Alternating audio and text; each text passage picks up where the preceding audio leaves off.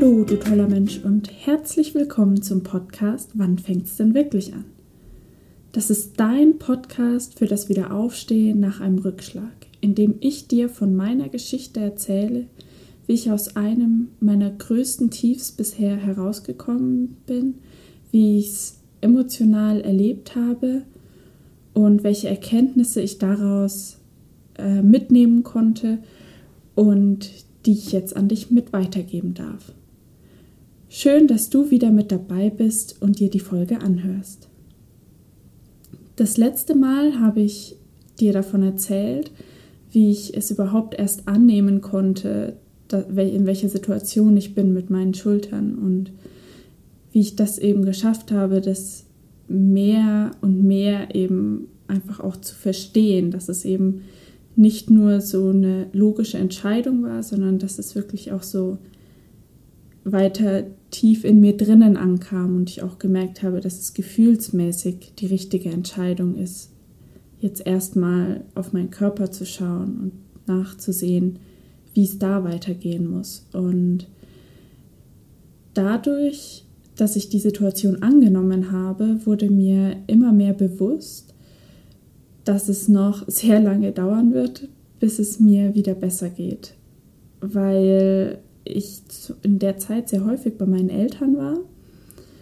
Und da ist es zum Beispiel auch so ganz typisch, ähm, dass wir dann eben abends zum Beispiel beim Tischdecken mithelfen und solche Sachen. Ähm, was auch eigentlich kein Problem ist, Bloß war es dann teilweise so, also ich habe dann schon immer nur so die leichten Sachen genommen und immer, aber sobald ich meinen Arm so nach vorne ausgestreckt habe und versucht habe, irgendwas so hinzustellen, habe ich einfach gemerkt, wie es oben in der Schulter ein Reibungsgefühl gibt und wie so es manchmal auch so ein leichter stechender Schmerz kam.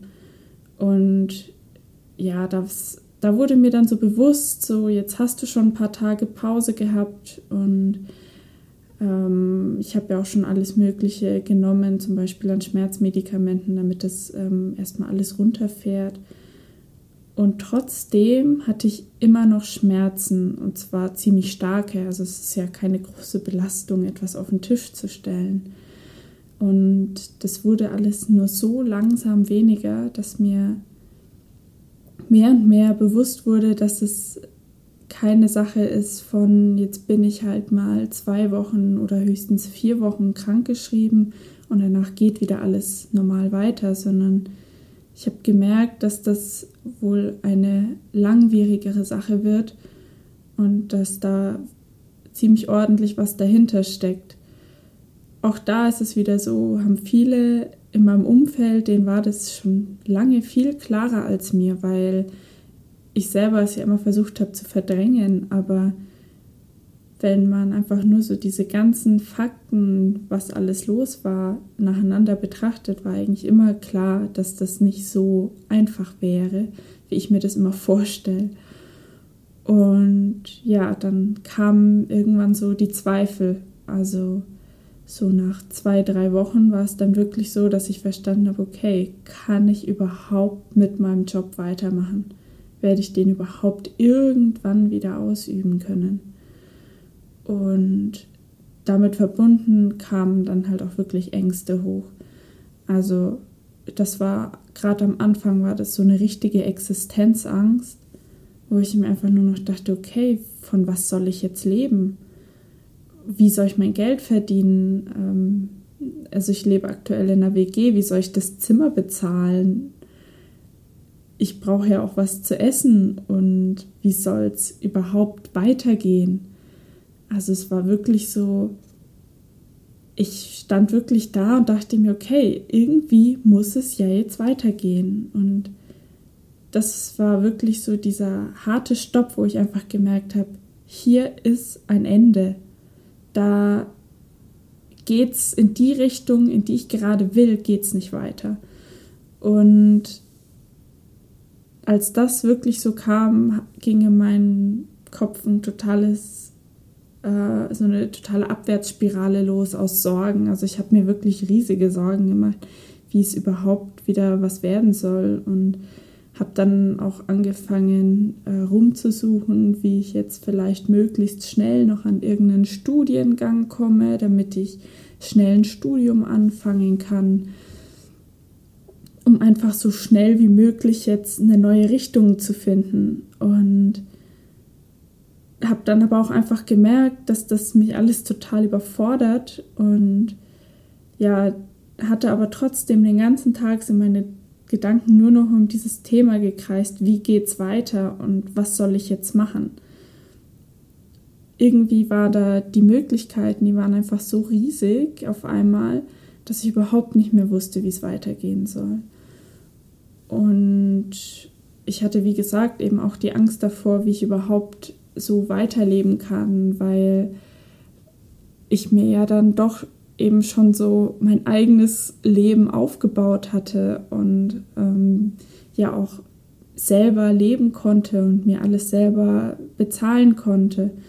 Und da hatte ich dann wirklich so diese Zeit voller Ängste und Sorgen. Und da hat mir dann ähm, ein Freund, mit dem ich darüber gesprochen habe, der hat mir dann ein Buch ähm, geliehen. Und äh, das heißt Sorge dich nicht lebe von Dale Carnegie. Ich denke, viele werden es auch kennen. Aber dieses Buch zu lesen hat mir unglaublich dabei geholfen, erstmal wirklich alles so ein Stück weit loszulassen. Und was mir eben vor allem bei dem Thema Ängste und Sorgen geholfen hat, das war ziemlich am Anfang vom Buch direkt, war das so ein Drei-Schritte-Programm sozusagen, um ähm, Probleme zu lösen. Und da ging es wirklich darum, das Problem anzuschauen und im ersten Schritt, der allererste Schritt, erstmal zu fragen, okay, was ist jetzt das Schlimmste, was mir passieren kann, wenn ich mein Problem nicht löse. Und da habe ich dann wirklich auch so für mich drüber nachgedacht und war, für mich war dann klar, also es waren ja so zwei Bereiche. Auf der einen Seite eben die Schmerzen in den Schultern. Was passiert, was ist das Schlimmste, was mir passieren kann, wenn das nicht besser wird? Und dann war klar, okay, also Frührente mit 24 kommt nicht in Frage. Aber was ist das Schlimmste, was passieren kann? Ja, das Schlimmste ist, dass ich nicht mehr arbeiten kann. Und wenn das das Schlimmste ist, dann würde das ja einfach daraus hinauslaufen, dass ich umschulen muss, dass ich was studieren muss oder einfach einen neuen Beruf finden muss. Und das war dann schon so, so das Erste. Mit dieser Lösung wollte ich mich nicht unbedingt anfreunden, aber es war so, es hat von mir so ein bisschen das alles runtergenommen, dass ich verstanden habe, es ist keine Existenzbedrohung, es geht irgendwie weiter. Und dadurch war dann auch schon das zweite Thema so ein bisschen gelöst, nämlich das Thema Geld, was ich ja auch vorhin schon angesprochen habe. Wie geht es denn damit weiter, wenn ich kein Gehalt mehr kriege? Und da kam dann auch so, was ist das Schlimmste, was passiert, wenn ich kein Gehalt mehr bekomme? Und erstmal war klar, okay, das Schlimmste, was erstmal passiert, ist, dass ich Krankengeld bekomme. Und wenn ich Krankengeld bekomme, muss ich mich halt erstmal, also war ja klar, ich hatte ja auch oder habe ja auch ein körperliches Problem. Deswegen mich krank schreiben zu lassen, war ja erstmal kein Problem. Ich hätte dann zwar ein bisschen weniger Geld, aber das ist ja noch nicht existenzbedrohend. Und habe dann eben auch angefangen, so zu googeln, wie lange kriegt man Krankengeld, was sind die Voraussetzungen und sowas. Und auch da ist mir dann einfach ziemlich schnell klar geworden, ansonsten geht es ja auch weiter hier in Deutschland an die Agentur für Arbeit. Und zur Not würde ich auch immer wieder Unterstützung von meinen Eltern bekommen. Also das ist ja nicht so, dass ich hier komplett alleine auf der Welt bin und keiner mehr für mich da wäre, sondern da kam dann wirklich so für mich, da ist noch mehr. Also einmal eben meine Eltern oder eben einfach die Gesellschaft, ja, also wo ich ja eben das Krankengeld oder eventuell Arbeitslosengeld herbekommen würde, wenn mir meine Chefin kündigen würde. Und das war dann schon so, da ist mir dann, als ich allein darüber nachzudenken, was das Schlimmste ist, was mir passieren kann, dass das gar nicht so schlimm ist, wie ich irgendwie das in meinen Ängsten und in meinen Kopfspiralen so drin hatte, dass das gar nicht so schlimm ist, was das für Auswirkungen hat. Da wurde mir dann einfach bewusst, okay, du kannst trotzdem weiterleben. Und das ist eben auch das Tolle hier in Deutschland, was ich an dieser Stelle nochmal echt betonen möchte. Mir hat es eine unglaubliche Sicherheit gegeben zu wissen, dass selbst wenn es überhaupt nicht mehr weitergeht vom körperlichen her für mich, ich bin hier in Deutschland sicher. Es wird nicht, ich werde deswegen nicht auf der Straße landen. Also so weit wird es nicht kommen, weil ich mich vorher noch um ganz viele andere Stellen bemühen kann, von denen ich Geld bekomme. Vielleicht ist es dann im ersten Moment erstmal nicht so das Leben, das man sich wünscht, dass man abhängig ist. Aber für mich war es ganz wichtig, einfach zu sehen, dass es für mich keine Existenzbedrohung mehr hat, wenn ich Probleme mit meinen Schultern habe. Ja, und das war dann eigentlich auch schon der zweite Schritt, der eben in dem Buch beschrieben ist. Und zwar ähm, ist der zweite Schritt gedanklich darauf vorbereiten, dass das eintreten könnte, was du dir als Schlimmstes ausmalst. Und da hatte ich, wie gesagt, die Erkenntnis, so schlimm ist es gar nicht das ist alles noch so, dass ich damit leben kann, dass es jetzt nicht die Wunschsituation ist, aber dass ich aus dieser Situation erstmal was machen kann. Und der dritte Schritt ist, dass ich danach dann eben ruhig und gelassen das Schlimmste abwenden kann.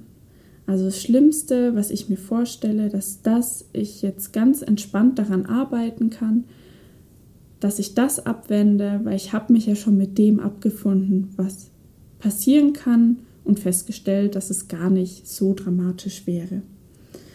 Und einfach diese gedanklichen Schritte durchzumachen, das hat mir so eine Freiheit schon im Kopf gegeben und dadurch konnte ich einfach so viel loslassen an Ängsten und Sorgen.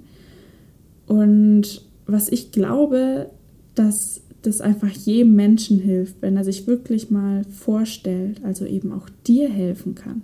Wenn du dir wirklich vorstellst, was ist das Schlimmste, was dir passieren kann, wenn du es nicht schaffst, ein bestimmtes Problem zu lösen.